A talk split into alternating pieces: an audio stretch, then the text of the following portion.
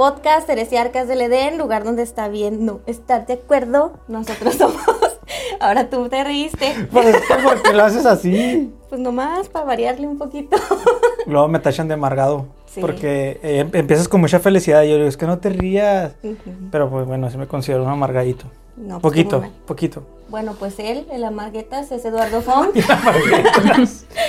y yo soy Gaby Cortés y hoy nos acompañan dos biólogas. Ellas son Wendy Coronado y Rosalba Murillo y vamos a platicar de cosas interesantes como siempre. Nuestro tema siempre va a ser Sí. muy interesante. Siempre. Hola, hola, ¿cómo están? Muy seria yo. silencio, no, Sí. no, no, pues sí. Y entonces, ¿cómo están? Muy bien, muy bien, gracias. Qué orgánico, ¿verdad? ¿Sabes qué? Déjalo. Te pusiste nerviosa Sí, tú en vez de las invitadas, ¿eh? Bueno, Lo en esta ocasión pues tenemos aquí a dos biólogas, maestras mías, fueron maestras mías. Eh, un gusto tenerlas aquí a las dos. Pues tú no, Rosalba, pero ahí, ahí ando, ahí ando visto. Pero Wendy sí. Qué gusto que nos hayas invitado. No, el gusto es de nosotros, gracias por venir. Nosotros por ahí quisimos hablar de educación ambiental. Yo dije, yo conozco a las personas Indicadas. indicadas. Híjole, pues no sé si seamos las indicadas, pero vamos a hacer lo mejor. Eso te lo prometo. Mira, no van a defraudar, yo sé que no. Son buenas en lo que, en lo que hacen, en lo que yo estuve viendo ahí. Hasta, es, es más, hasta quise eh, asistir a una carrera por ahí que hicieron, o hacían varias, yo que yo recuerdo. No fue ninguna, pero La intención. Gracias, gracias. La intención es lo que cuenta. Sí, pues sí, claro. Y pues bueno, ya no quiero ya estar ya hablando yo tanto. Vamos a que ustedes nos digan un poquito de lo que trabajan actualmente. Bueno, preséntense, ¿no? Porque queremos saber más allá de lo que yo conocí. Son biólogas muy pegadas a lo que es la, la ecología, unas defensoras. Pero ustedes actualmente a qué se dedican o, o qué hacen, Wendy. Ok, empiezo yo, ¿verdad? Sí, bueno. Pues bueno, para los que no me conozcan, este, como nos dice Fongwea, yo he estado ahí trabajando en la UACJ ahí por un ratito. Este año cumplo 10 años de estar ahí como, como docente en la carrera de biología. Me ha tocado dar clases de todo, a veces digo que soy ahí como el comodín, ¿verdad? Pero eso me ha ampliado también mucho mi, mi panorama. Y pues ahí andamos también echándole un poquito de ganas a la conciencia ambiental. Hemos estado ahí este, trabajando un poquito en, en talleres para niños, en generar ahí algunos proyectillos de conservación para el desierto. Y pues ahí le vamos echando todas las ganas, ¿verdad? No sé, ahí Rosalba que nos quiera platicar al respecto también. Así hacemos muy buena mancuerna, Rosalba y yo. Se quedó corta en el currículum. Muy corta. Sí, se quedó muy corta, la verdad.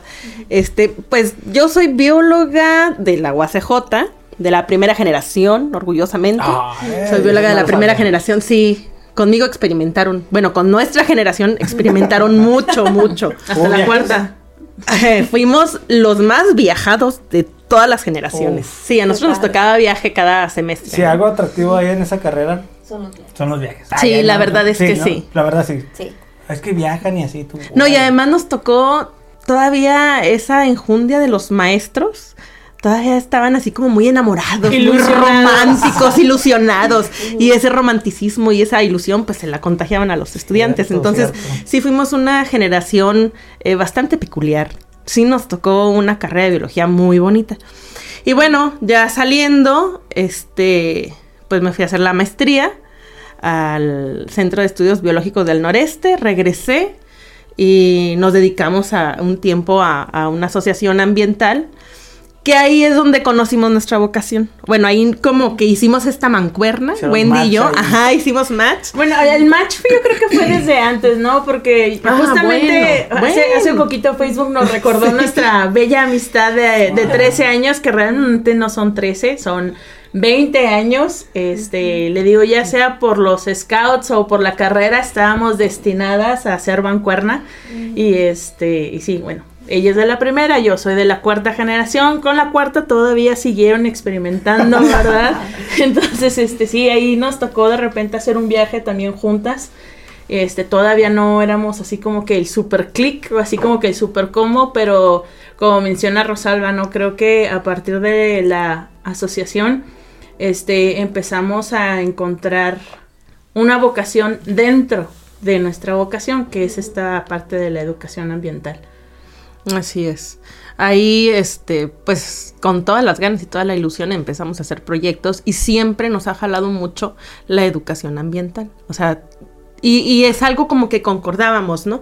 Pero como que la asociación no tenía los, la misma visión, entonces siempre nuestros proyectos de educación ambiental como que han se quedado un poquito rezagados. Obviamente también por la cuestión económica, ¿verdad? Sabemos que la educación ambiental es necesaria, es elemental si quieres hacer cambios en, en la sociedad. Sin embargo, pues siempre hay prioridades, siempre hay prioridades. Entonces, pues sí es muy complejo hacer educación ambiental en, en una sociedad que no tiene ningún interés realmente de cambiar sus hábitos. Creo no, que porque es un gasto, es una inversión que solo se va a gasto y no tiene ninguna forma de lucrar con ella, ¿no? Entonces no. Aparte de que no no puedes lucrar, este son cambios o son son cuestiones que tú no ves el cambio inmediato. Ah, casi casi es generacional. Ah, Entonces yo educo a esta generación y los resultados los voy a ver en cuántos años. Entonces, poco, pocos le apuestan a algo que no te va a retribuir inmediatamente. Entonces, sí, sí es, sí, es, medio complejo. Fíjate que no lo había visto desde ese punto de vista, eh, o sea, sí es cierto. O sea, pues si tú le apuestas a eso, pues cuánto tiempo te va a tomar, o sea, ver algún, digamos, algún fruto de lo que estás haciendo. No vas a obtener nada. Por ejemplo, no sé, me acuerdo que cuando yo estaba más chiquita veía mucha basura en la calle. Y a nosotros, bueno, sí, pero ya no tanta como ah, antes. O sea, eso iba, de que yo veía un chorro de basura en la calle, pero por lo menos a mí en mi primaria y así sí nos enseñaron mucho. No tienen la basura en la calle, no tienen la basura en la calle. Y ahorita siento, de la basura que había antes a la que hay ahorita, siento que es un poquito menos. Entonces, pero se tardó quién sabe cuántos años, como dices. Y aún así te diré, ¿verdad? Eh, porque yo no soy nativa de aquí de Ciudad Juárez. ¿Cómo? Este, no. ¿Cómo? No, no, no. Yo vengo de la hermosa ciudad de Torreón, sí, señor. Ah.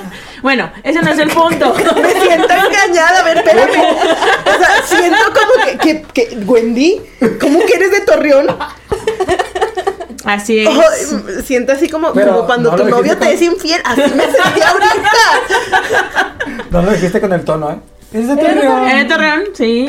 Ay, qué cosas. Mira. De lo que se tal vez no se note porque solamente viví cinco años ahí en Torreón, ¿verdad? Nada más. Fueron nada más. Yo pensé que ibas a decir, ahí nací, pero ya no hay nada. Pues sí, ahí, nací, mi primera infancia ahí fue y luego pues anduvimos vagando por algunas ciudades del norte del país y a eso es a lo que voy, ¿no? Este, en otras ciudades yo recuerdo mucha basura y cuando nos mudamos aquí a Ciudad Juárez, este, yo la consideraba una ciudad más limpia que otras ciudades en las que yo he estado. Y pues bueno, o sea, aún así es... Todavía a mí me ha tocado ver, dices, ah, caray, aquí está como que muy sucio, ¿no? Sobre todo cuando uno va así en las, en las calles que están un poquito más afuera de la ciudad, que aquí hay mucho terreno baldío, la gente aprovecha, pues acá no es terreno de nadie, y ahí aviento mi llanta, y ahí aviento, este, el sillón, todo lo que no me sirve. Y pues eso todavía sigue siendo parte de, de, sembrar la semillita. No por ver un terreno significa que, es basurero. Y es que lamentablemente, ahorita que vamos, estamos tocando el tema de educación ambiental, de ahí viene, ¿no? Porque tú ves un lote o una, una casa abandonada, hasta eso, y lo ves como basurero. O sea, no... ¿Dónde queda la parte de la educación ambiental? A lo mejor sí la tuvieron, pero ¿Qué pasa ahí con esa gente? O, de plano nunca tuvieron algún consejito? Porque yo, por ejemplo, que suelo ir por mi trabajo un poquito fuera de la ciudad, no es para echarle a nadie, pero la gente de allá no es de aquí de la ciudad. La mayoría de la gente que vive por allá. Entonces el problema ya de la basura se ve bastante, así bastante. O sea, viven literalmente en la basura. Yo paso por ahí y va un compañero nuevo y yo digo, Bienvenido al cuarto mundo, quinto, no sé cuál, porque es increíble la cantidad de basura que hay. Cuando tú dijiste, pues que casi no hay basura, pues bueno, pues por Desde en las calles de... Más o menos. Desde mi privilegio viviendo acá. Hablas desde tu privilegio. pero eso es real, ¿eh? Existe una discriminación ambiental, porque a lo mejor la gente que anda por allá, para empezar, quién sabe si ellos realmente son los que lo tiran. Esa es una. La otra, no sabe si hay servicio de limpia y cada cuando pasa. Existe una discriminación ambiental. En campos ilícios jamás vas a ver botes hasta su madre de basura. Sin embargo, en otras áreas de la ciudad, en donde no tienen un servicio de limpia tan seguido, pues ¿por qué? Pues porque son los abandonados, no te preocupes, ellos no se van a quejar, pero aguas con el que vive en Campos Elíseos porque ahí está mi jefe. No, güey. Ahí tienes que, ahí no puede faltar basura. Entonces es, muy feo decir, eh, por ejemplo, los pobres, ¿no? O los de la periferia no cuidan, o los que no son de aquí. Obviamente, esta discriminación ambiental también se ve en la educación ambiental. de, ¿Cuántos de ellos van a la escuela? ¿Cuántos de ellos se alimentan bien? O sea, el, hecho de que tú tengas unos hábitos que no vayan eh, a favor del planeta es precisamente todo esto que, vamos cargando. Esta, em, este abandono de esa parte de la sociedad. Y deja, o sea, hablando en términos eh, de huella ecológica, los que tienen más capacidad o los que tienen más este, adquisición o tienen una economía más estable, pues sabemos que tienen una huella ecológica más grande, ¿no? Aunque en la periferia, pues a lo mejor tienen más basura, la huella ecológica a fin de cuentas de aquellos que tienen mayor adquisición económica, pues es mayor. Entonces, bueno, esto es muy relativo. Em, pero sí es hasta cierto punto frustrante el hecho de que si yo hago una actividad de educación ambiental, yo sé que no va a rendir frutos en el momento. O sea, yo puedo hacer un taller y sí, vamos a reciclar y vamos a utilizar este un rollo de papel, ¿no? Para reusar en mi casa. Pero siendo honestos, ¿cuántos de esos que yo les di el taller vayan, van a llegar a su casa y van a separar la basura? O sea, ¿cuántos de los biólogos que realmente estamos empapados en esto realmente tomamos conciencia y tenemos actitudes de disminuir la huella ecológica. O sea, somos pocos. Somos pocos. El hecho de que tú tengas conocimiento no significa que va a haber una modificación de hábitos. Y ahí vayas a aplicar ese conocimiento. Y ahí está lo complejo. Para que esto ocurra, es un proceso más largo, ¿verdad? Eh, y por ejemplo, ahorita me acabas de dar un panorama totalmente diferente de la idea de la gente que yo veía ya. O sea, ya con lo que dijiste, pues yo ya me quedo callado. Porque si es cierto, ¿no? No tiene los mismos privilegios y no sé qué tan frecuente sea ya que pase la basura. A lo mejor, si es cierto, no tienen ni dónde echarla. O sea, casos así. Y ahorita me llama la atención que estás mencionando bastante lo de la huella ecológica. Para la gente que nos escucha y no sabe qué es la huella ecológica, ¿en qué consiste la huella ecológica?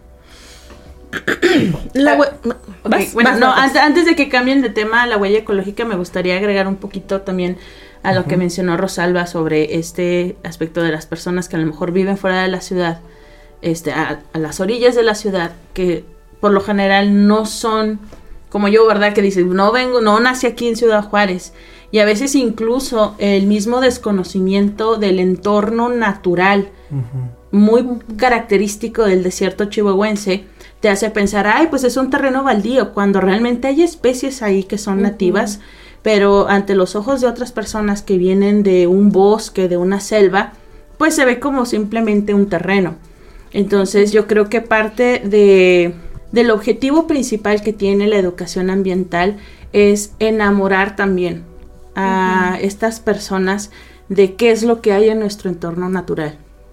Que un terreno baldío que pudiera estar ahí entre un edificio y otro aquí en la ciudad o en las afueras de la ciudad, todavía tiene bastante riqueza de biodiversidad. Hay, hay lechucitas, hay ardillitas, hay especies de flora que son únicas del desierto chihuahuense, pero como no tienen este atractivo de un gran follaje, de que son muy verdes, la gente lo ve como simplemente un terreno en donde no hay nada interesante. Y por lo mismo eso también propicia puedo tirar basura ahí algo. Pues yo creo que es algo con lo que nos topamos los biólogos muy seguido, ¿no? Pues el, el, biólogo, ¿qué estudias? Pues si en el desierto no hay nada. No hay nada. Eres biólogo, biólogo marino. ¿Y qué haces aquí? Pero pues en el desierto no hay nada que cuidar. Entonces, uno de nuestros talleres, de hecho, es eh, ¿cómo se llama el del ¿Quién dice que en el desierto no hay nada? Sí, por ahí tenemos que empezar, ¿no? Cada que nos tengan un taller, era este la pregunta de, de, de inicio, ajá, era ¿quién dice que en el desierto no hay nada? O, ¿qué hay en el desierto? ¿O por qué el desierto es importante? ¿No? Porque sí, o sea, definitivamente, pues el desierto no se valora aquí, ni por los que vivimos aquí, ni por los que vienen. Sí, es muy complejo ahí, como que cambiar esa, esa mentalidad de que en el desierto no hay nada. Y pues ahora sí, vea, retomando lo de la huella ecológica, ahora sí, paréntesis cerrado, este, retomando lo de la huella ecológica, este, cada cosa que nosotros podamos uh, consumir, consumir, vaya, ¿verdad? comprar, este, desde la planta que yo compro hasta el iPhone, el celular, lo que sea, tiene un gasto ambiental. Consume su producción agua, ¿sí? Su producción lleva a producir dióxido de carbono, llega a provocar gases invernadero, aunque hasta el mismo foco que nosotros tenemos prendido ahorita está consumiendo dióxido de carbono, este producción de electricidad. Entonces, a eso es a lo que le llamamos huella ecológica. Y la huella ecológica pues se puede dividir en huella hídrica, huella de carbono y ya se me fue la onda, si nada más son esas dos, hay otra. Pues son las dos más, las dos más importantes, las dos que se miden. Em, por ejemplo, este dicen o se, se dice que si nosotros seguimos viviendo con el estilo de vida que tenemos, necesitaríamos dos planetas para poder este, subsistir y que ahorita en esta fecha ya nos consumimos todos los recursos que nos tocaban. Así que lo que consumamos de recursos de aquí en adelante ya se lo estamos pidiendo a generaciones venideras. Esa es tu huella. La, la, huella ecológica es, según tu estilo de vida, cuántos recursos necesitas para vivir. Y si nos vamos al estilo de vida de Estados Unidos, que es un estilo de vida pues más de comprar, más de adquirir, pues necesitas hasta tres planetas. Pero pues, ¿qué creen? Pues nada más tenemos un planeta. Entonces, pues tenemos que ajustar precisamente, tenemos que ajustar eh, nuestros estilos de vida para que pueda ser, para que podamos ser una, una sociedad sustentable que es a donde va la educación ambiental, precisamente. Cambiar estos hábitos para disminuir tu huella ecológica, tu, tu huella hídrica, tu huella de carbono. Y pues sí, o sea, es como que todos estamos muy desconectados de cómo mis hábitos impactan esta huella ecológica. Y pues son temas muy importantes que tienes que tocar con un niño este pequeño, un niño de primaria, porque ellos no entienden cómo es posible que si yo prendo la luz, eso ya esté contaminando. No, no entiendo, ¿no? Entonces sí, se requiere, pues es de picar piedra, pero, pero la verdad es que por lo menos yo, a estas alturas, ya me siento así como un poquito sola y sin esperanza, porque es mucho trabajo, ¿no? Y pues no hay como, si se fijan, o sea, es una ciudad de cuántos millones de personas? Ah, bueno, ahí sí te fallé con el dato. 1.5, ¿no? por ahí. Bueno, ¿y, ¿y cuántas asociaciones ambientales conocemos? Pues ahorita activas, ahorita activas creo que nada más está Juárez limpio. ¿Y quién hace la chamba? ¿Dónde están, no? se requieren, sí se requiere más trabajo de educación ambiental. Y ahora también está mucho como este el tren en el que nosotros vemos de, ay, soy súper ecologista, soy súper verde porque este, ya no consumo plásticos, ya, ya no, ya traigo mi bolsita, ya compré mi popote, pero, o sea, justamente, o sea, sigue siendo un consumo. El hecho de que tú cambies tu popote de plástico por un popote de metal, por un popote de bambú, sigue siendo consumo. Incluso la huella ecológica que pueda tener un popote de bambú o un popote de metal es mucho mayor que la huella ecológica que produce un popote desechable. Ahí tendrías que consumir como con tu popote utilizarlo más de 500 veces o algo así. Te quedas corta, ¿eh? Te quedas corta. Para decir equiva, o sea, equivale a la huella ecológica de utilizar popotes. Tan sencillo que es agarrar tu vasito y con tu boquito así. Eh, a eso voy, a eso voy. O sea, uno como biólogo, ay, sí, el popote de metal porque yo soy bien ecologista y amo el planeta. y, y no te cae en cuenta que ese popote de metal requirió una mina para sacarla. O sea, el agua y toda la gente que está detrás ahí trabajando, ¿no? Para sacar un fucking popote de metal. Entonces. Chúpele al hombre.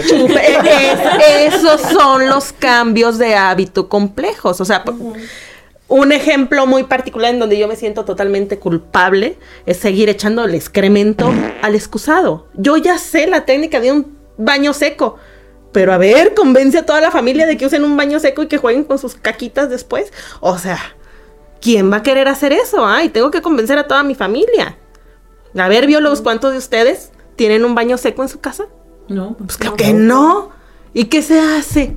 ¿Cómo estamos contaminando el agua con el agua potable, con excremento en una ciudad en donde tenemos problemas de agua? Alguna vez escuché, no me acuerdo en dónde, un chiste de que por eso los aliens no vienen. ¿En serio? Porque ve estos changuitos que hacen popó en su agua potable, o sea, como que... Y se están quedando sin agua. Sí. O sea, nuestros mantos acuíferos están eh, secándose ya con arsénico y sales y no sé qué tanto, y la gente no agarra la onda, ¿va? ¿Y qué necesitamos para agarrar la onda? No sé, no sé. Quién sabe, porque ahorita todo lo que comentas me remontó a la película de No mires arriba, no sé si la has visto. Así me dio, no sabía con esa película si reír o llorar. Me gustó mucho el final, así. Yo dije, para ¿Cuál de todos los finales? exactamente eso pensé, dije, esto para un ambientalista nada de saber para si reír o llorar. Sí. Porque pues te causa risa por lo cómico que es en parte la película pero te dicen una cruda realidad, o sea, te tiran un mensaje en directo así de el consumismo sobre todo, ¿no?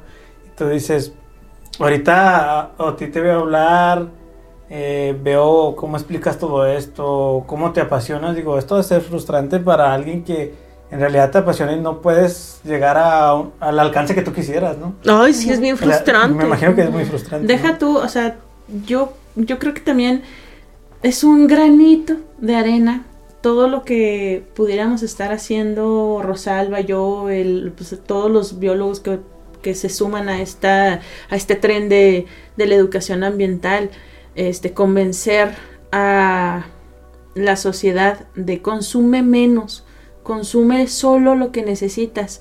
Pero aunque así fuera, que muchos dijeran, sí, voy a consumir solo, no es suficiente también tiene que haber un esfuerzo de las mismas empresas por tratar de reducir estas huellas ecológicas en sus productos. Optar ahora por la famosa llamada economía cíclica, ¿no? este, que lo ejemplifican muy bien con los celulares, ¿no? Compras un celular y a los dos años ya está obsoleto por esto de la... Es que están programados para estar obsoletos. Pero ¿qué se hace con este celular? Yo les apuesto que aquí todos al menos tienen un celular guardado. Dos. O dos. o tres. ok. Cuando bien se pueden regresar a la compañía. Mira, aquí está esto que yo ya no estoy utilizando. Es material que se puede volver a reutilizar para que vuelvas a hacer otro producto. Pero, pero no, o sea, no hay empresas que le entren a eso. Y ahí es donde realmente está el problema. Y luego las ferias de, por, lo menos aquí en la ciudad, donde es para basura electrónica, creo que son una vez al año nada más. Ya, ya, ya hay más. Hasta eso sí, ya se están aplicando más. Hay puntos en los bomberos. Este, yo me he enterado como de tres o cuatro al año.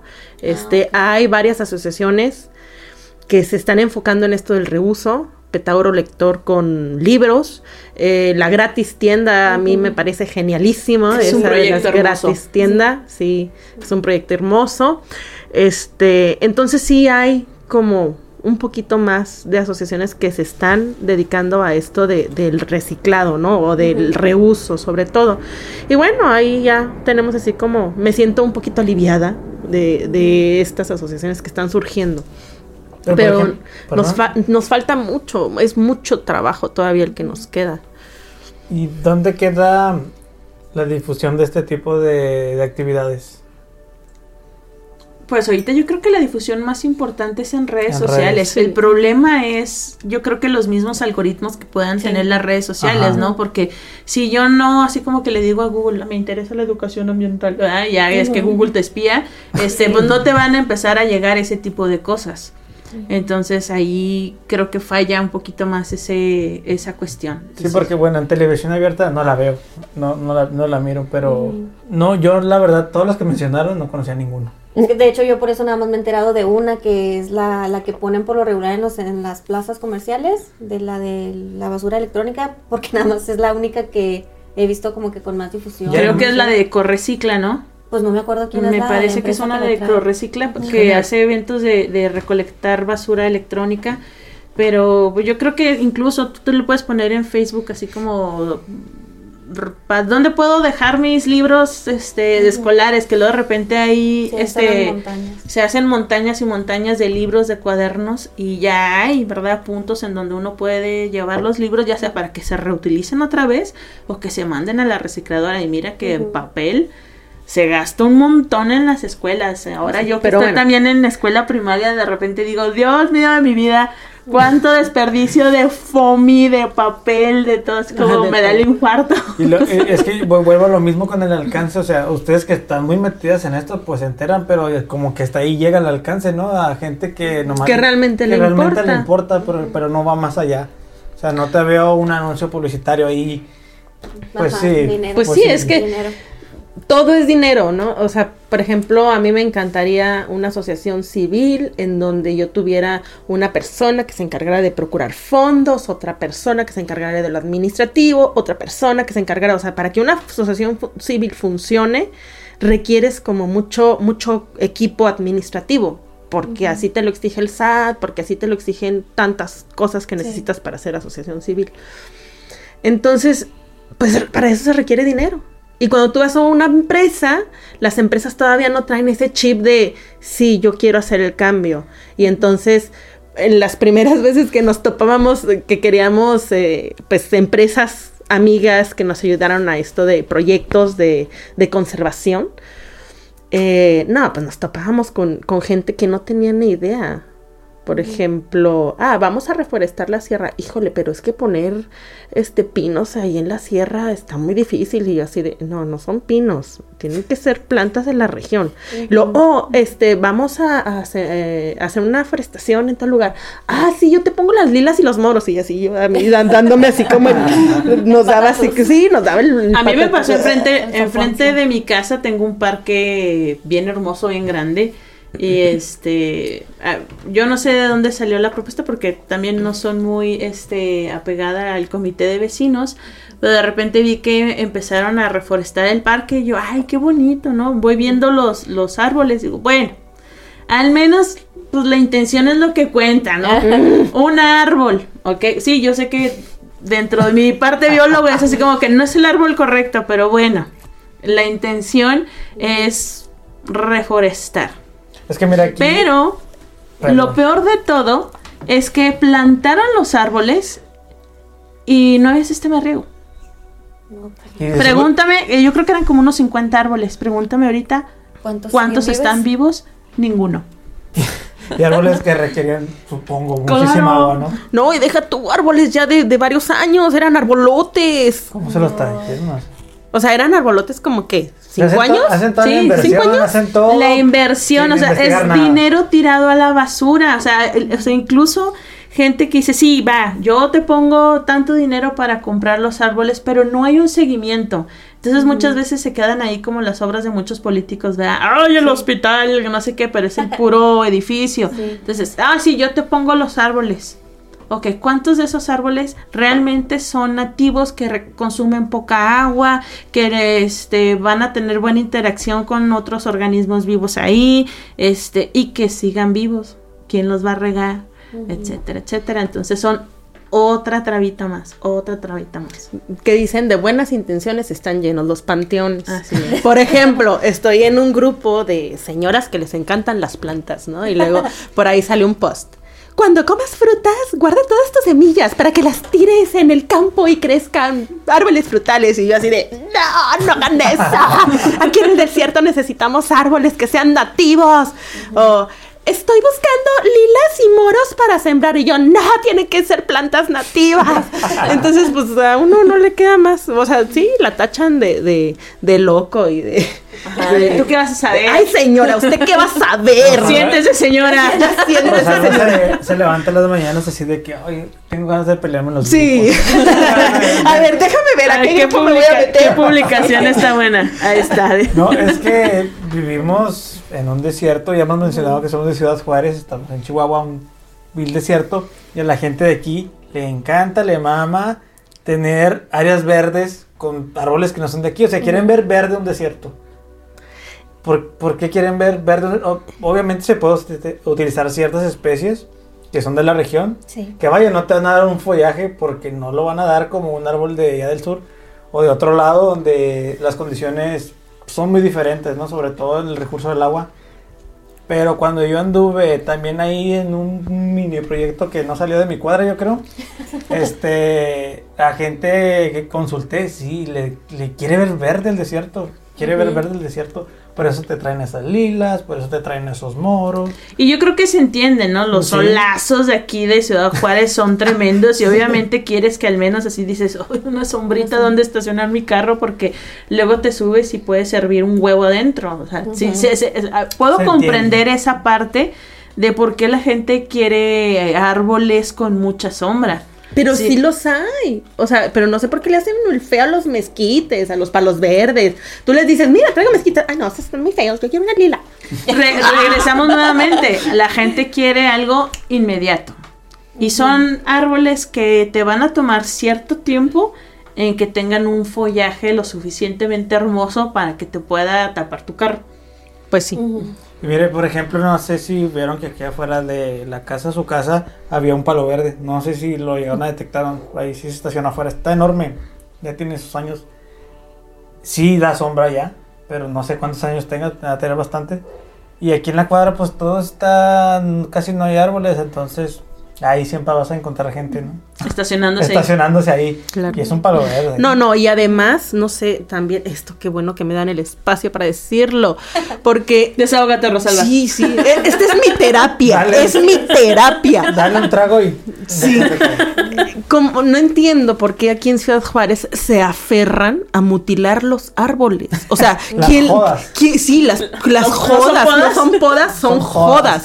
O sea, no entiendo quién les dijo que cada año se que podar los árboles. No sé ustedes, pero yo no veo nidos en los árboles. No hay copas en los árboles de Ciudad Juárez para que las aves puedan anidar. Y los árboles abandonados, ahí sí ves dos, tres nidos. O sea, es, es un deterioro en los pocos árboles que tenemos, así sean lilas, es un deterioro ambiental, eh, bueno, o ecosistémico de la ciudad, porque digo, como ciudad también debería de ser un ecosistema urbano, pero no existe, porque cada año, con tal de no barrer las hojas, ah, sí, pódemelos, ¿no? Pódeme, el árbol y que no quede ni una sola rama. Y ahí están los pobres, están los pobres árboles así todos deformes, acá muñón, ¿no? muñón. Y, y con tumores, con tumores por todas las hormonas, todas las auxinas que se quedan ahí este, y que hacen crecer los troncos así todos deformes y levantan banquetas. ¿Quién les dijo que se tienen que podar? ¿Quién les dijo? Mira, ese tema una vez lo tuve yo, desgraciadamente, con un agrónomo, que no sé por qué son tan aferrados los agrónomos, bueno, los que me han tocado platicar, y yo le toqué ese punto, ¿no? De, los nidos y todo eso. Y pues él me, explicó la parte ahora sí que fisiológica y morfológica de la planta. Y es que lo necesite. Y es que esto. Y lo bueno es que sabías que ni siquiera deberías de tener ese árbol ahí. Pero se ponen bien marruscos, ¿eh? Los agrónomos también como que tienen su... su también su manera de defenderse.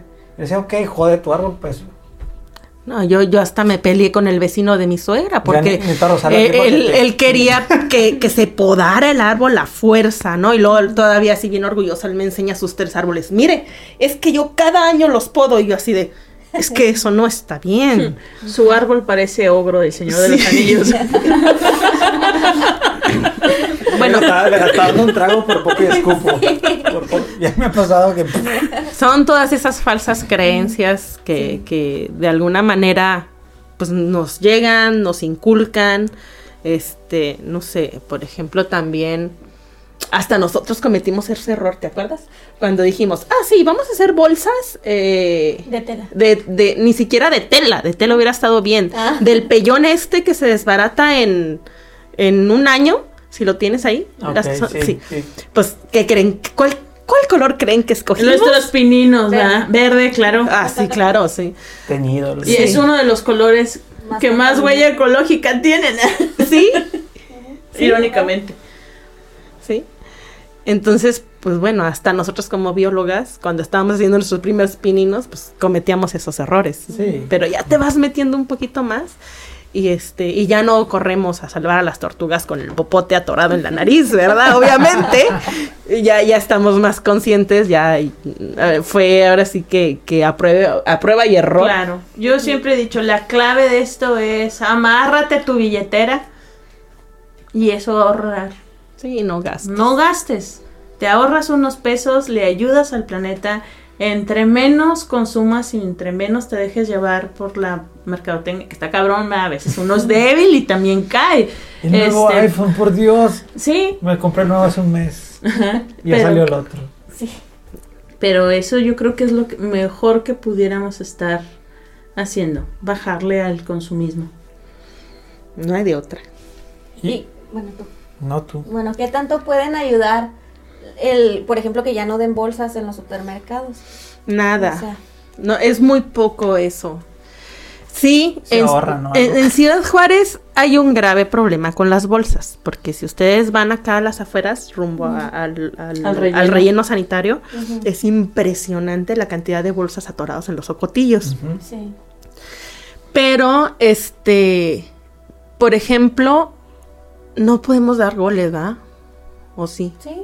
Bueno, estuve en una, en, una plática de los del Smart, en donde el tipo, bien orgulloso, dijo que sus bolsas eran biodegradables.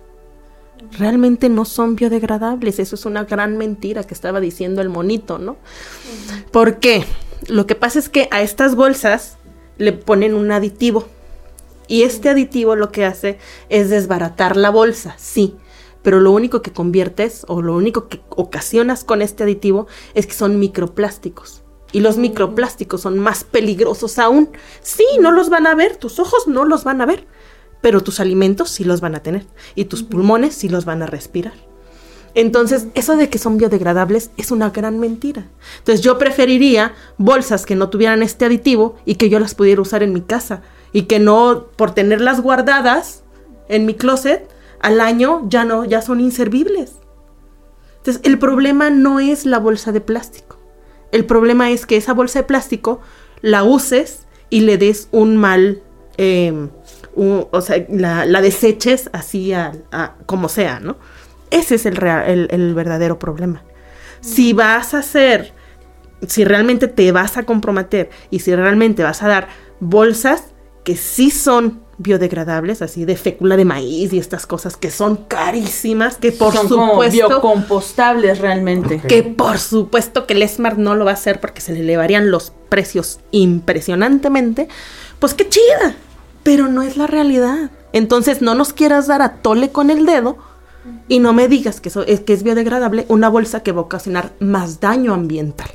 Y así hay muchos productos realmente que navegan con la bandera de que son más ecoamigables, pero simplemente nosotros vemos, ah, sí, la envoltura es de cajita de cartón, ah, casi no tiene así como que este brillo de bambú, pero sigue siendo un producto que tiene una mayor huella ecológica, que traen mm, esta mala etiqueta de biodegradable, cuando a lo mejor son biodegradables, pero bajo condiciones muy específicas. No nada más como dejarlo a la basura se vea biodegradar. O que son, este, que son compostables, pero pues, precisamente, ¿verdad? Hay que agregarles la humedad, la temperatura necesaria. Entonces, pues realmente no son lo que dicen ser. Pero pues las empresas con tal de que tú compres su producto bajo esta bandera de mira, ahora ya también soy ecoamigable, no lo son. Y es que actualmente está ese hype, ¿no? Ahorita está como que en su auge ha tomado mucha fuerza lo que es ser amigable con el medio ambiente, ¿no? Y varios productos ahorita pues se trepan ahí, ¿no? Y aprovechan y uno que es ignorante, la verdad, pues se deja llevar por eso, ¿no? Mira, pues es biodegradable, ¿no?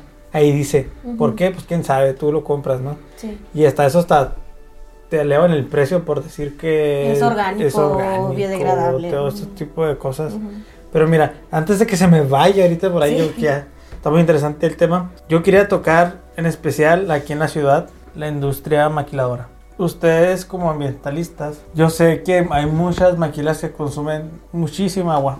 En el proyecto que tenían ustedes fueron personalmente con muchas empresas y todo esto. Pero ustedes, ¿qué impacto le ven a futuro que sigan existiendo esas maquiladoras aquí?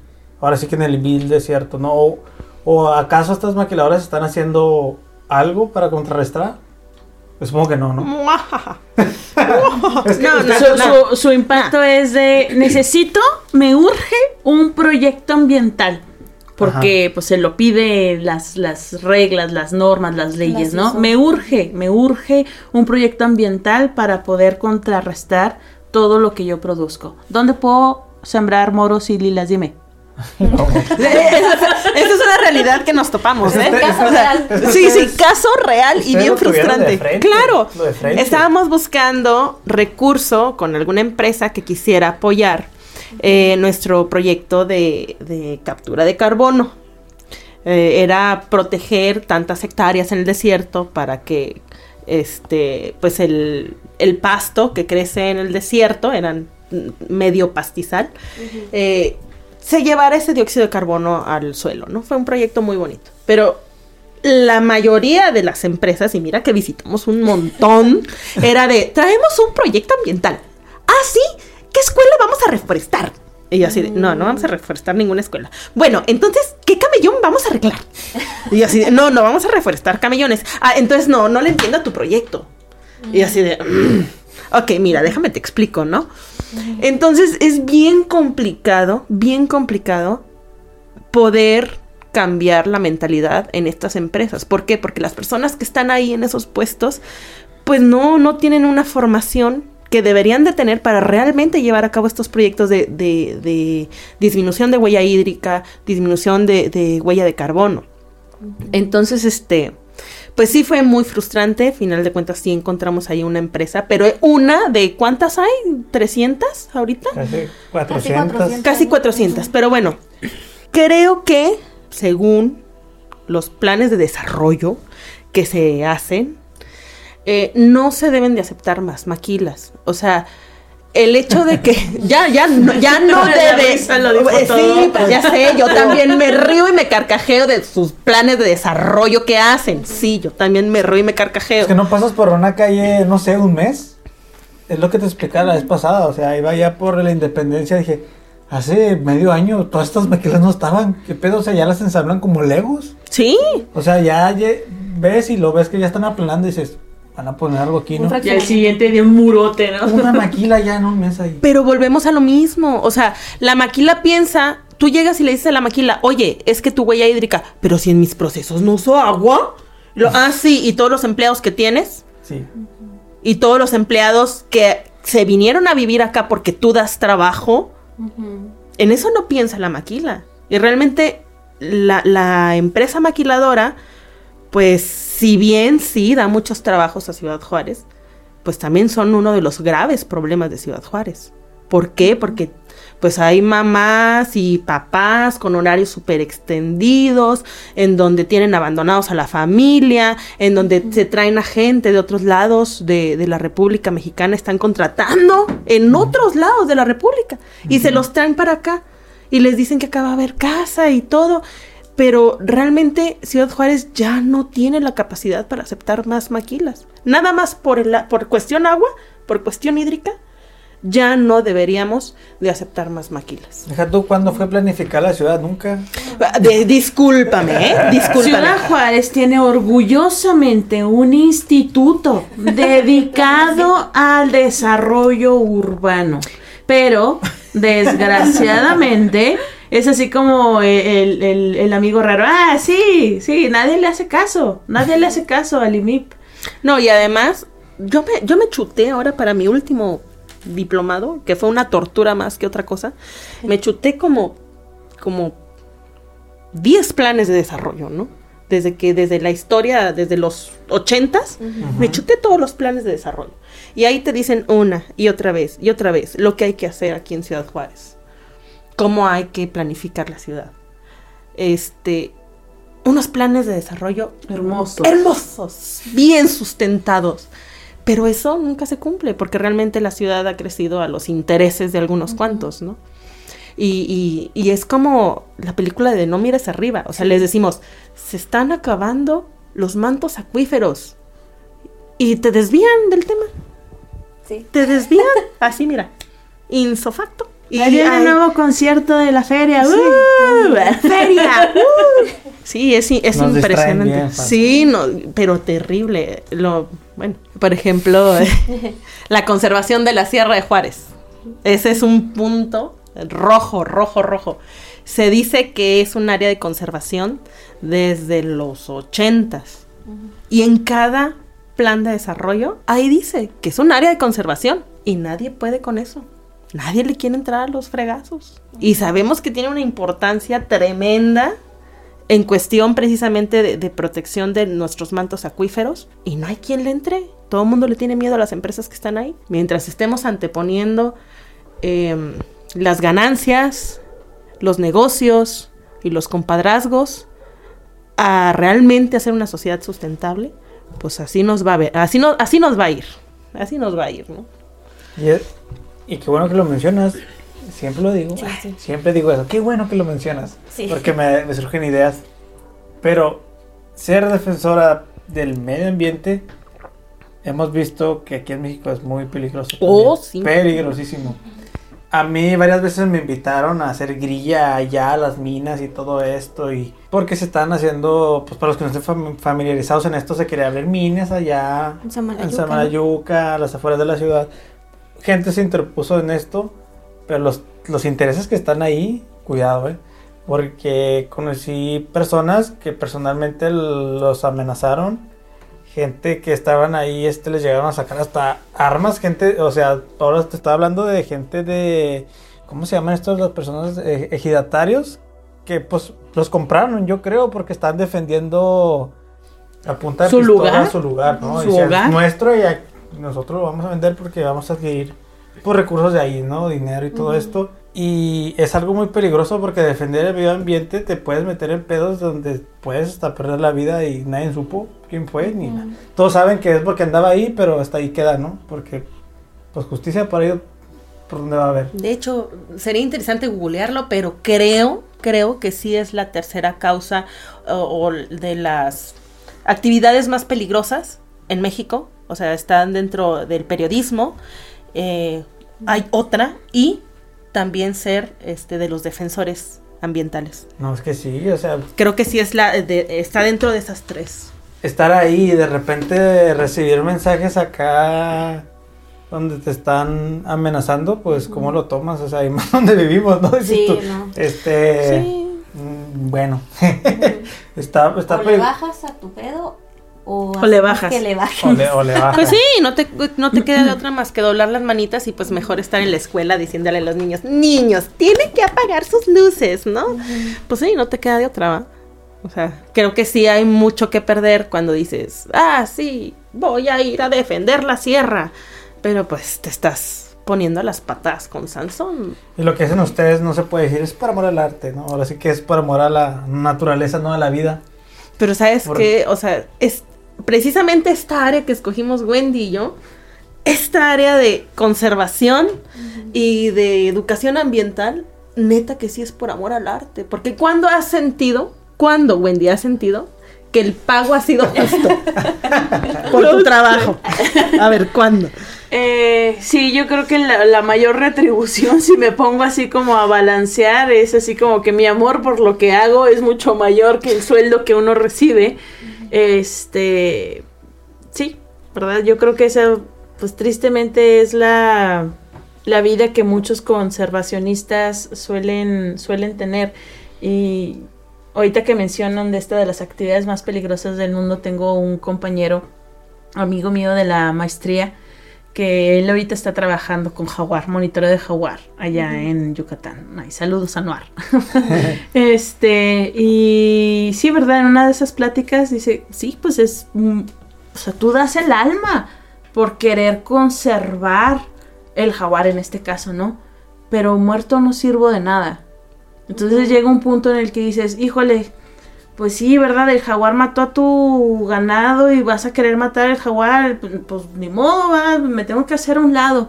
¿Por qué? Porque muerto no voy a servir de nada. No voy a poder seguir conservando el jaguar. Entonces, pues a veces tienes que como que doblar las manitas, apechugar y llegarle por otro lado, ¿no? Por el lado más difícil. Tratar de hacer entender a la gente. Y ahí es donde yo retomo el punto inicial que decía ahorita, al empezar este, esta plática, ¿no? Yo creo que lo más importante es llegarles con esa semillita de amor desde los más chiquititos. Porque no podemos conservar algo que no amamos y no podemos amar algo que no conocemos. Y exactamente ya hablamos de eso, ¿verdad? Sí. una vez que conoces, empiezas a amar, ¿no? Porque dije un caso. En este caso estaba estudiando el varano para un episodio en otro podcast que por ahí quiero hacer. Dije, pues lo empecé a estudiar, a investigar, a conocer y prácticamente pues hasta que conoces las cosas te empiezas a enamorar de ellas, ¿no? Te empiezas a apasionar, digo, así es como nacen los, las personas especialistas en ciertas cosas porque se enamoran de lo que hacen. Y es muy cierto lo que dices, o sea, ustedes yo creo que su mejor labor va a ser sembrar esa semillita como maestras que son la educación que dan a otros niños y vaya, que de, de 50 que le den, pues de ese puñado se van a ir, no sé, 3, 4 que le sigan el camino. Pues con que a uno, ¿no? Con que a uno. Sí, con que a uno. La verdad, como maestra, sí, sí llegas, dices, híjole, con uno, que, te, que te diga así el, ¡ah! Así esos ojos así abiertos que dices, güey, ya le agarré la onda a esto, dices, ya chingue, o sea, de verdad. No, no, sí, y es lo que dices, o sea, el camino de la biología, yo me veía haciendo otra cosa realmente cuando salí de la carrera. Mi, yo creo que el amor a la educación fue conforme a la marcha. O sea, yo ahorita amo lo que hago, realmente amo educar, pero precisamente por eso, ¿no? Porque uno va viendo las maneras de hacerle llegar a la gente y a veces como maestro estás haciendo circo, maroma y teatro para llamar la atención de los alumnos, pero no tanto llamar la atención, sino para poder enamorarlos de lo mismo que a ti te gusta. Sí, y bueno, personalmente a mí así me pasó cuando estaba en la prepa, a mí me dio clases Jonathan Campaña, mm. entonces el, la forma en la que nos explicaba las cosas y todo eso, así como que, ay no, está bien padre, y por eso me metí a biología. Entonces, pues yo me imagino que ustedes como maestros, pues se a sentir bien padre ver a alguien así, ¿no? Digo, y no tanto que estudien biología. Bueno, que de perdida cambien hábitos. cambien hábitos, o sea, a eso queremos llegar. Yo el otro día me sentí súper lograda, de veras súper lograda, porque pues a mi niño hay que inculcarle también la semillita, digo, está en casa, hay que predicar con el ejemplo, ¿verdad? Entonces, mi niño, mamá, mamá, ponme la canción esa de reducir, reutilizar y reciclar. Ah, se le quedó pegada una frase que dice, cuando vayas al mandado, lleva tus bolsas, una cosa así, ¿no? Pues tenemos esas bolsas este, que te regalan a veces con, con cosas, luego pues sí. Mamá, mamá, mamá, no te olvides, vamos a llevarnos las bolsas del mandado. Ya voy, ¿no? Ahí en, comprando el mandado, ya estábamos por pagar. Y lo, mamá, espera Señorita, buenas tardes. ¿Puedo utilizar estas bolsas para no gastar tanto plástico? No, hombre, yo de veras, yo me sentí así como, ¡ah, huevo! Fue así como, sí. Pues Punto logrado. Nosotros, ah, pues me voy a ventanear, pero tengo muchas bolsas de estas y siempre se me olvidan. Se, nos olvidan. O sea, ya costé, ah, pinche bolsa. A mí también, a mí también. Entonces yo le di la tarea a mi hijo. Le digo, mira, mi hijo, yo tengo un chorro de cosas en que pensar. Así que, ¿qué te parece si tú me ayudas? Cuando ya veas que nos estamos yendo al mandado, dime, mamá, las bolsas. Ya tiene tres mandados. Que él es el encargado de llevar sus bolsas. Bien, bien. Bien orgulloso, él las lleva arrastrando así. Uh.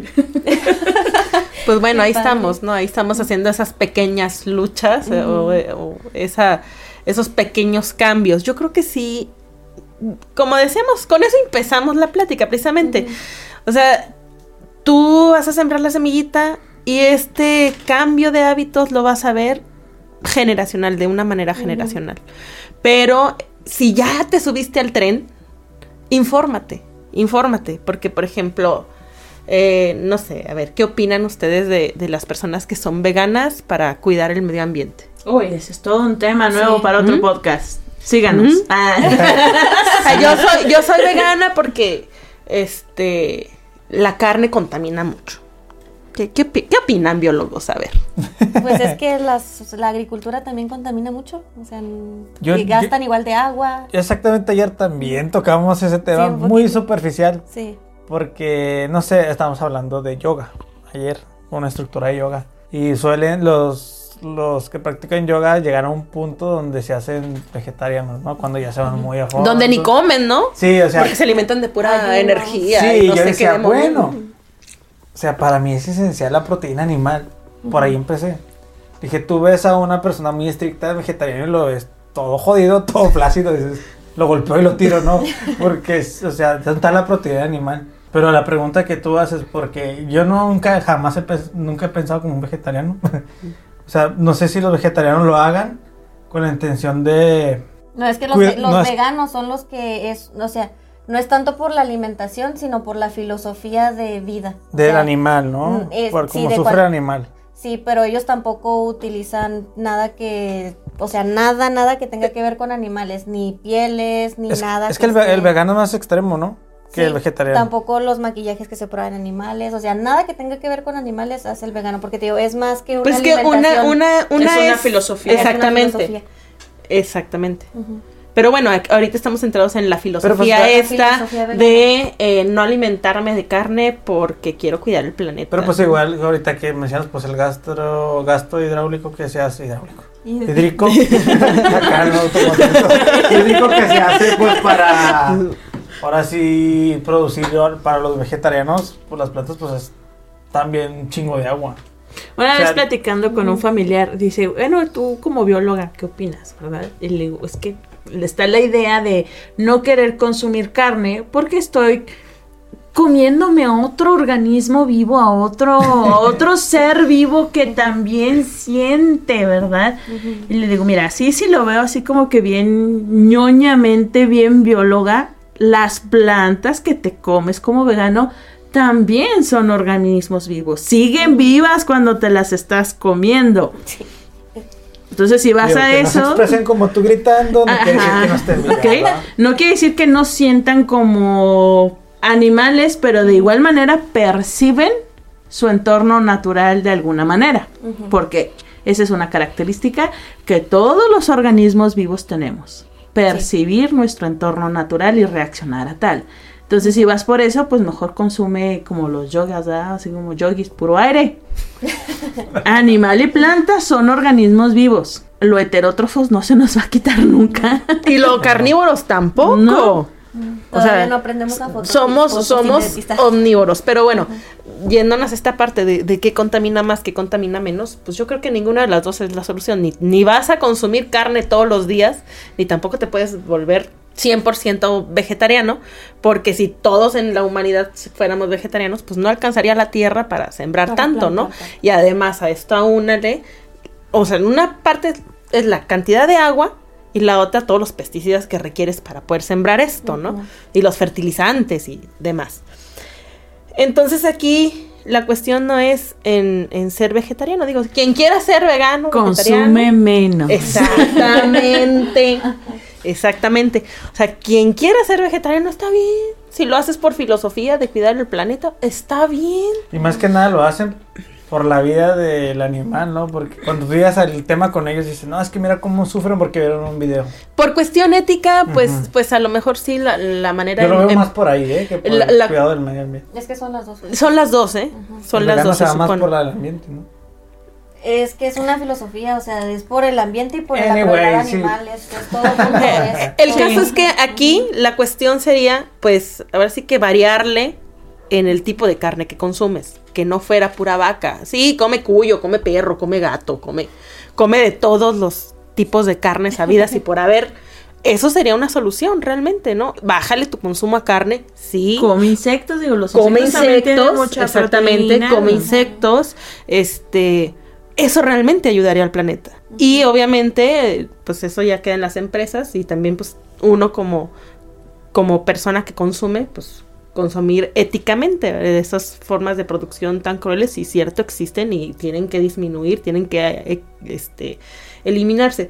Pero si me preocupa el ambiente, no es, la solución no está en ser vegano o ser vegetariano, sino en variarle a tu dieta.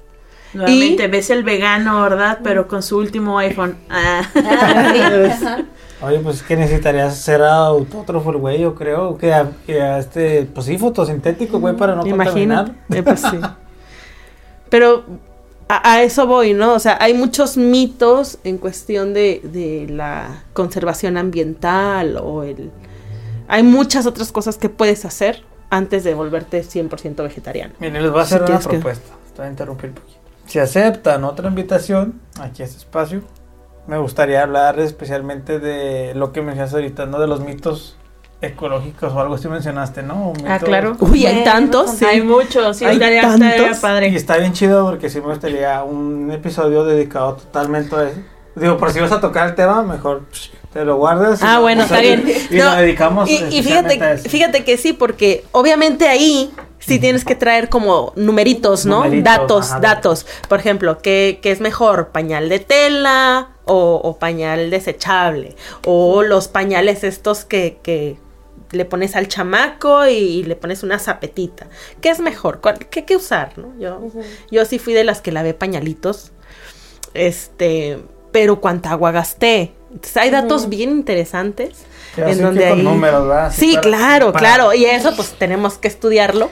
No Porque creo que es necesaria esa plática, porque ahorita estamos como que siento que a lo mejor muy negativos y los que estén escuchando está así como van a estar como, como el perezoso de la era de hielo. ¡Vamos a morir! ¿Ok? Entonces, sí necesitamos otro donde digamos, ¡vamos a vivir!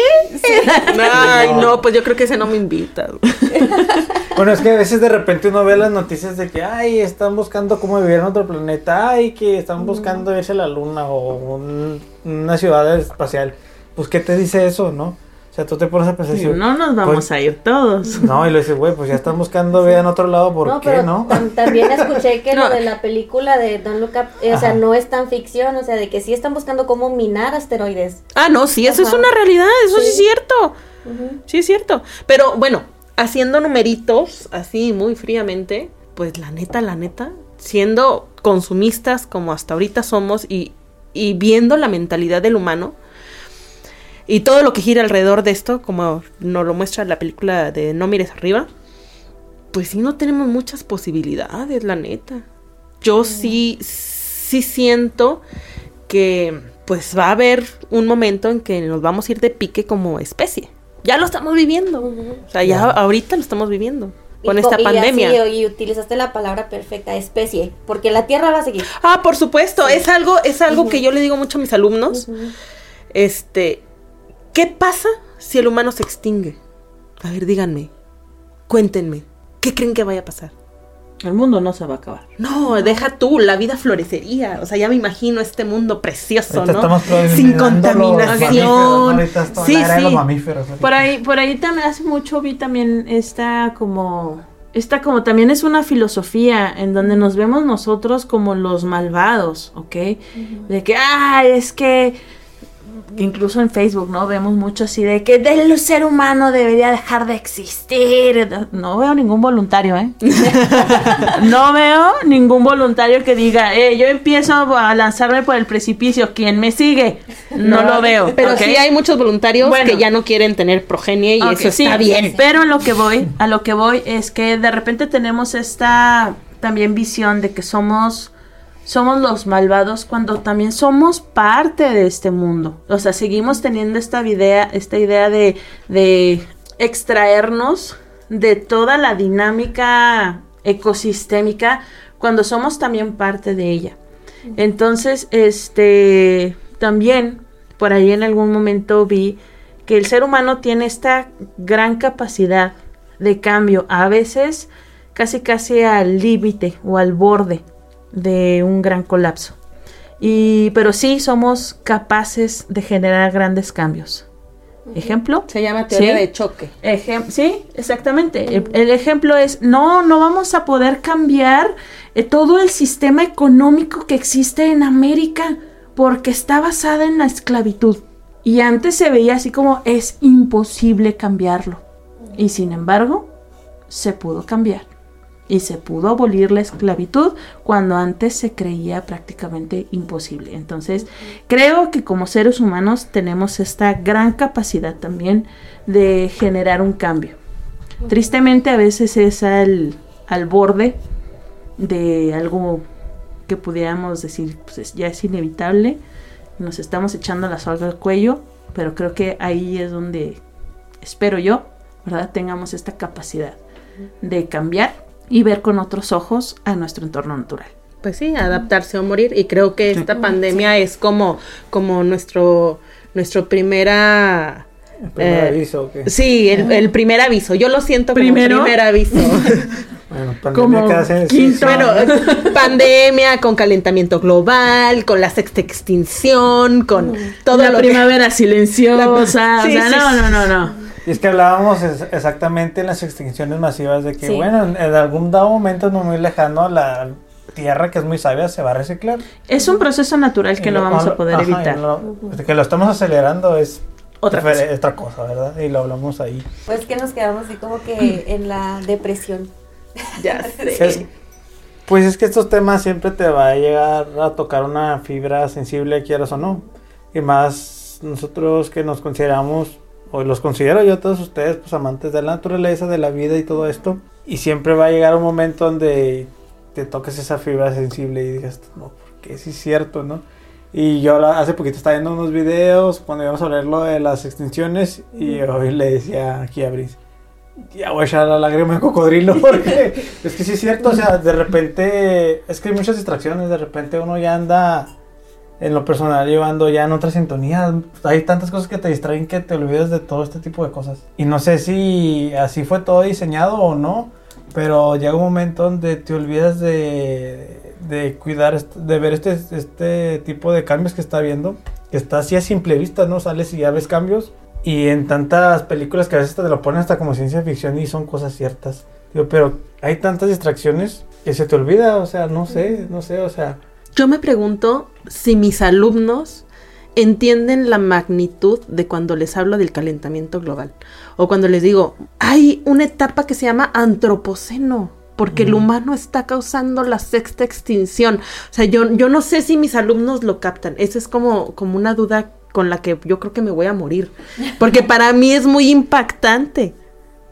Pero pues digo, mis chavitos de, de secundaria no sé si lo capten a esa magnitud o cuando hablamos del calentamiento global, ¿no? Se están derritiendo los polos y si varía la, temperatura de la Tierra 4 grados, eso implica casi casi la extinción de las de la especie. Yo no sé si te ocurrió a ti, Rosalba, pero eh, o a ti, Fong, pero a mí me empezó a pegar más esta crisis y desesperación de la que hablamos en el momento en el que yo tuve hijos. Uy, sí. Porque es que ahorita la gente está optando por no tener hijos y eso está muy bien. Pero al contrario, o sea, ese chip se despierta todavía más. Es decir, por mis hijos. Yo quiero un mundo mejor. Y me aterra, así me da pavor, así de repente, así el ataque de ansiedad.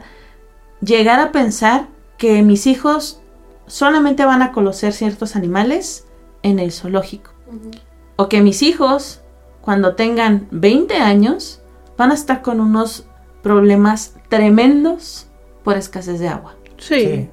A mí sí me aterra. Y ahorita ya estoy como empezando a temblar. Me aterra. Sí, eh, neta que sí me pasa por la mente así los preppers, ¿no?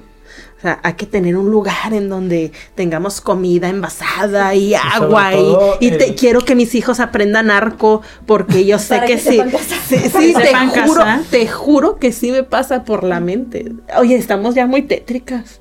Ya nos estamos poniendo muy tétricas. No, de hecho, ahorita yo no tengo hijos, pero me imaginé así de que en algún momento pensé de ver a, mis hijos en el futuro con mascarillas de gas. Pero no es nada diferente a lo que está pasando ahorita en este momento con Usamos mascarillas. Usamos mascarilla. Y ya, o sea, ya tenemos dos años así. Y como que apenas en este momento me acaba de caer el 20 de que ese futuro que yo lo veía muy lejos con mis hijos, está el día de hoy. ¿A, dónde ya nos alcanzó? Yo como estudiante decía, ah, el calentamiento global, sí, nos va a dañar, ya yo estando vieja. Tuve a mis hijos, dije, no, o sea, ya lo estamos viviendo. Y ahorita le decía a Rosalba, justo en invierno, en pleno invierno me tocó ver una mariposa. Le digo, pobre mariposa, toda así como que sacada de onda porque ni siquiera está haciendo mucho frío. No debería de haber mariposas ahorita en esta estación. Y allá andaba la pobre perdida. ¿Sí? Entonces yo sí hago esto por las futuras generaciones, no por mí, y no tanto ni siquiera pensando en mis nietos, pensando en mis hijos. Y de verdad que yo espero que ellos este, tengan este chip mucho mejor que el que nos fue implantado a nosotras, porque yo recuerdo que todo esto de la educación ambiental también me tocó a mí en la primaria. Fíjate, treinta y tantos años que nos están diciendo desde chiquitos, que nos están diciendo chiquitos, y no a todos nos cayó el 20.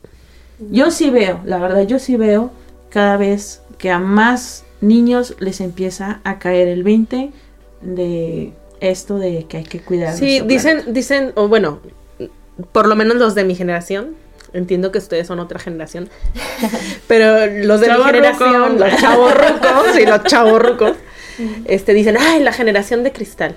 Pero yo le tengo mucha fe a esta generación. O sea, sí. O sea, a los que son más conscientes, a los que ya no Se callan. No, no se quedan callados, los que están exigiendo eh, en sus áreas de trabajo, en los que sí se preocupan por el medio ambiente y que están conscientes que no pueden tener hijos porque ellos quieren darles buena vida, en aquella generación que se molestan con el machismo, se molestan con las burlas, con el bullying. Bien, bien por esta generación de cristal, porque precisamente eso es lo que el mundo necesita. Sacudir. Esa, esa sensibilidad al mundo y a esta sociedad, eso es lo que requerimos. Qué bueno, bien por esta generación de cristal. A mí me tocó verlo con los estudiantes de universidad. Yo me comparo, yo como estudiante universitaria, cómo era yo y cómo me tocó conocer a muchos de ustedes que sin retribución alguna llegaban, yo maestra, yo quiero entrarle a sus talleres de educación ambiental sin ganar nada a cambio, por el gusto simplemente de participar. Yo veo un mayor activismo en estas nuevas generaciones, veo mayor, mayores ganas de participar y de cambiar el mundo algo que no se ve en, tal vez en millennials, algo que no se ve en generaciones X. Entonces, ya, a partir de eso, o sea, ya es así como rayito de luz. Y yo creo que es lo que nos mantiene motivadas. Claro. O sea, el hecho de, de, la gente que nos quiere apoyar, que nos busca para proyectos, o simplemente de las caritas de los niños cuando les damos eh, los talleres y quedan así todos emocionados. O sea, todavía tengo eh, alumnos que ahorita están en secundaria que se acuerdan del taller ambiental que hicimos cuando estaban en quinto. ¿Se acuerda, maestra, el taller que hizo de, del... Era, del día del, del medio ambiente y todavía nos piden esos talleres, ¿no? Nuestros alumnos. Entonces eso pues nos motiva a seguir ahí, nos motiva. Qué chido que nos pagaran chido por eso. Pero bueno, por lo menos nos motivan los chamaquitos. Y sí, yo creo que pues vamos por buen camino, pero sé que el cambio es muy lento, entonces a veces sí desmotiva esto. Pues lo dijiste al inicio, ¿no? Este tipo de cambios o estos esfuerzos que hacen ustedes actualmente se va a ver en reflejado en otras generaciones, ¿no? Que a lo mejor ni tú, ni yo, ni ustedes lo vayan a alcanzar a ver, pero si ese granito que ustedes están aportando y esa, semillita, que, están aportando en otras personas, pues que siga, ¿no? Que siga. Y yo digo que, como tú mencionaste, hace 30 años se lo decían, pues mira, todavía sigue, ¿no? y, con que siga, ¿no? Con que haya un puñado de gente que esté interesada.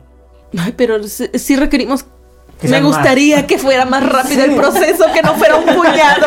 O sea, es que yo ya siento aquí el calentamiento global, yo ya siento aquí la crisis ambiental encima. Yo sí, la verdad, sí, sí, sí me da un poquito de miedo esto. Y es que está horrible porque cuando hablamos de las extinciones masivas que hay, tienen muchas de ellas algo en común y es el calentamiento, ¿no? O es el cambio de temperatura en, el, cambio de temperatura en el planeta, ¿no? Todas lo tienen en común. Entonces, pues ya se empieza a ver en las especies marinas, que es por donde se comienza ahí a ver los cambios, ¿no? Que el coral, todo eso se está muriendo. lo que no se ve. los, los organismos, especies que realmente no tienen un interés porque tengan un atractivo visual, que son todos los invertebrados, son los que se está llevando el calentamiento global de cajón y son, yo creo que de los más importantes porque son los recicladores, porque son los polinizadores, porque son los que mueven toda esta dinámica ambiental, porque son los que generan toda esta entropía de flujo de energía, de flujo de materia, que son realmente eh, los dueños de este planeta. No sé si recuerdes mi tesis de maestría con las cochinillas, de que nosotros evaluamos nueve especies de cochinillas de las cuales tres están extintas, ya no las encontramos en sus cuerpos de agua y una solamente existe en Nuevo México en cautiverio. Entonces, y esas especies las describieron por ahí de los ochentas. Entonces, de un muy poco tiempo para acá. En un lapso muy corto, así es. Ya, tres, tres de nueve extintas, totalmente. Y pues es bien triste eso. Y es que antes, eh, cuando hablábamos así de las extinciones, eran escalas geológicas que...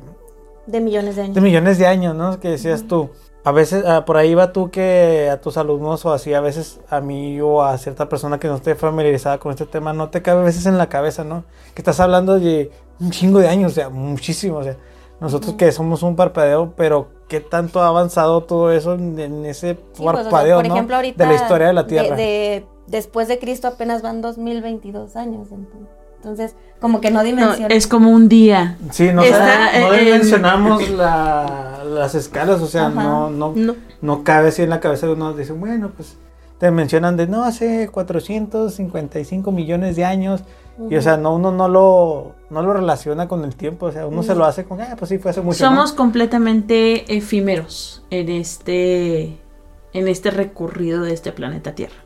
Entonces, lo único que nos queda por ser efímeros es uno, admirarlo, porque yo no me canso de admirarlo. Así el calentamiento global esté encima de nosotros, yo no me canso de admirar el milagro de la vida en este planeta. Y de ahí apreciarlo, cuidarlo y tratar de contagiar eso que yo siento en el momento de trepar un cerro, en el momento de estar eh, en la parte más baja de la cascada de Basasiachi, es como una experiencia religiosa para mí, de veras, es como una experiencia religiosa.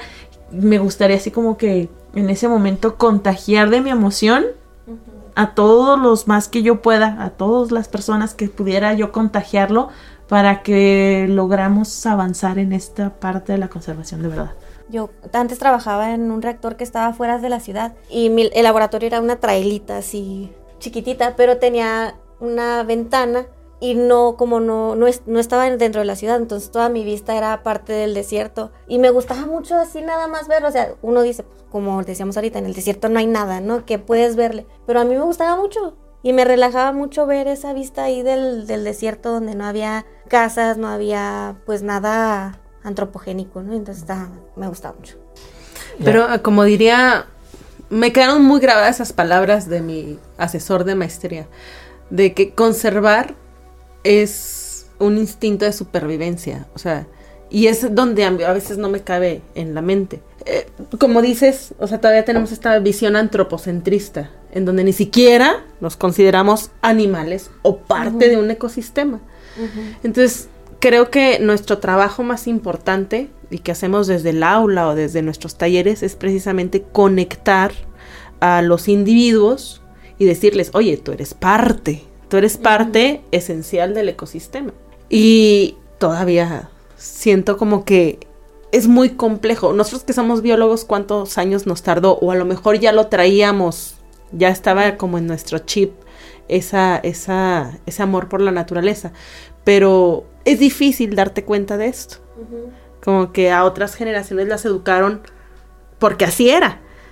La naturaleza está para servir al hombre y date gusto, ¿no? Sácale provecho, saca el recurso porque para eso lo hizo Dios, para ti, humano, ¿no? y, y es muy complejo cuando yo les digo a los alumnos, es que nosotros somos animales. Ay, no, maestra, ¿cómo cree? Nosotros no somos animales, ¿cómo se atreve?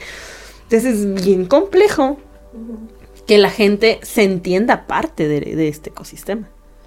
Ahí está la clave de la educación ambiental desde chiquititos. Dices, ah, yo ya traía el chip, a lo mejor, no, cuando traía el chip. Yo me acuerdo mucho del chip me fue implantado desde chiquita. Mi papá nos agarraba el fin de semana con su hielerita, vámonos a ver a dónde apunta la chancla, ¿sí? A conocer algún senderito. Ahí no hacíamos nada. Siéntate, disfruta, chapotea en el río. Busca bichos. búscale bichos, mira el caracol, mira esto. Ahí fue donde se me implantó el chip. Entonces, parte de la educación ambiental es sacar a los niños del aula y llevarlos. Mira, ensúciate, manchate, come tierra. Si come tierra, no le hace. Aprende el sabor de la tierra. Aprende la temperatura del agua. Ese es el chip que necesitamos, yo creo que todos. Y a veces se nos olvida, ¿no? Volver a conectar. Conectar con la naturaleza. Se ha perdido, se ha perdido mucho la sabiduría. O sea, antes pues los, la gente de rancho, la gente que, que sembraba, pues sabía, este, por ciclos lunares, cuándo sembrar, estaba muy conectada con la naturaleza porque veía las nubes y ya sabía que iba a ser frío, o depende de cómo era el atardecer, ya sabía que iba a pasar, o depende de la migración de tal ave, ya sabía que iba a pasar. O las cabañuelas, ¿no? las famosas cabañuelas, o sea, había esta conexión con la naturaleza había sabiduría. Y ahorita estamos llenos de conocimiento, inútil muchas veces, pero totalmente perdidos o desconectados o sin esta sabiduría, esta conexión con la naturaleza. Estamos totalmente perdidos. En la ciudad. En la ciudad, sí, Porque a mí, a mí me ha tocado conocer pero ¿dónde Uno como bióloga dices, ah, Pero ¿dónde son los problemas? O sea, ¿dónde, ¿dónde se incuban los problemas ambientales? Sí, en la ciudad. En las ciudades. Sí, a mí me... Yo recuerdo mucho tanto un, un, un campero que me tocó llevar así a... Queremos conocer el campo porque andamos buscando huellas de jaguar, rastros de mamíferos. Nos puede... Nos dio toda una cátedra de las Huasteca Potosina y él que venía de, de, este de este pueblito, no me, no, no me recuerdo el pueblito, nos enseñó una cuevita donde él hacía su ofrenda. Yo casé tal animalito, vengo, ofrezco los restos del animal porque la naturaleza a mí me permitió comer y yo tengo que regresarle a la naturaleza una ofrenda para que me siga dando. Y este mismo campero nos decía, y esta planta sirve para esto, y esta planta para esto. Entonces hay una sabiduría tremenda en la gente que vive en contacto con ella. Tremendo, tremendo. Me ha quedado...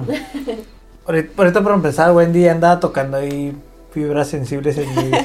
o sea, cuando hablaste con tanto feeling dije yo, no, sí, tiene toda la razón. Y pues mira, no soy un aguafiestas. Les comenté antes, antes de empezar, que esto siempre se alarga. Se va a largo y nos desviamos y todo. No, sí, nos, quedamos muy concentrados dentro del tema de la educación ambiental. Pero pues es una, una lástima. Ya tenemos que una hora y media grabando. Yo espero y nos acepten de nuevo la invitación para hablar de esto. Pero a mí fue terapéutico. ambientales.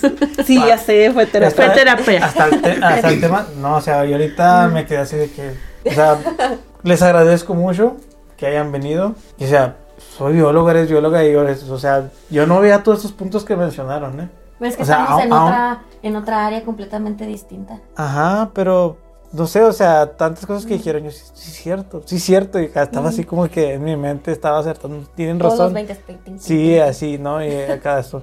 Y la verdad, aquí los presentes, les voy a pedir que le den un aplauso aquí a Wendy. Ah, gracias. Y a Rosalba por el amor que hacen. O sea, sí lo hacen por amor al arte, porque no hay un algo que se les regrese que ustedes digan, bueno, pues qué más quisieran, ¿no? Pero sé que lo hacen por amor al arte, como muchas de las cosas, ¿no? Por ejemplo, nosotros esto lo hacemos también por amor al arte, ¿verdad? Sí. Y también estamos buscando la forma de, andar de difundir un poquito la, todo este tipo de, cuestiones, ¿no? Cuando iniciamos nosotros el podcast queríamos transmitir las pláticas que teníamos los dos, ¿no? Bueno, pues platicamos de muchos temas, decimos, ¿por qué no? Lo grabamos y habrá algún curioso por ahí que le guste escuchar las cosas que platicamos, ¿no? Y poco, poco a poco esto ha ido agarrando forma. Y me gusta mucho invitar gente porque aprendes bastante de la gente. Y yo sabía, y ustedes también tenían esa como que inquietud, es que de qué vamos a hablar. y les sobra, ¿eh? Les sobra de qué hablar. O sea, dices dos, tres frases y ya Rosalba ya tiene que decir algo al respecto, ¿no? O al viceversa. Y es que como dices, uno está tan centrado en sí mismo que no, no se da cuenta de todo lo que hay alrededor. Entonces invitar a gente que nos dé su punto de vista, su perspectiva en lo que está trabajando, pues aprendemos, aprendemos todos. Sí, bueno, nosotros felices de volver. Ya se me, ya se me quitó el miedo. ya, yo feliz de volver. Ahora prometemos regresar con este una plática un poco más positiva para dar. Ahora sí, aquí está el panorama negativo en este episodio. El siguiente, escuchen. vamos a hacer como. Para escuchar los tips positivos. Vamos a hacer como el policía malo y el policía bueno, porque, este, em, no sé, ¿de dónde vas a sacar cuestiones positivas en, en, cuestiones ambientales? Sí, está canijo. Vamos a hablar sobre cómo ahorrar. ¿De cuánto te vas a ahorrar de dinero? Eso es muy positivo. bueno, Salva. Tips ambientales y mitos ambientales. Claro que sí.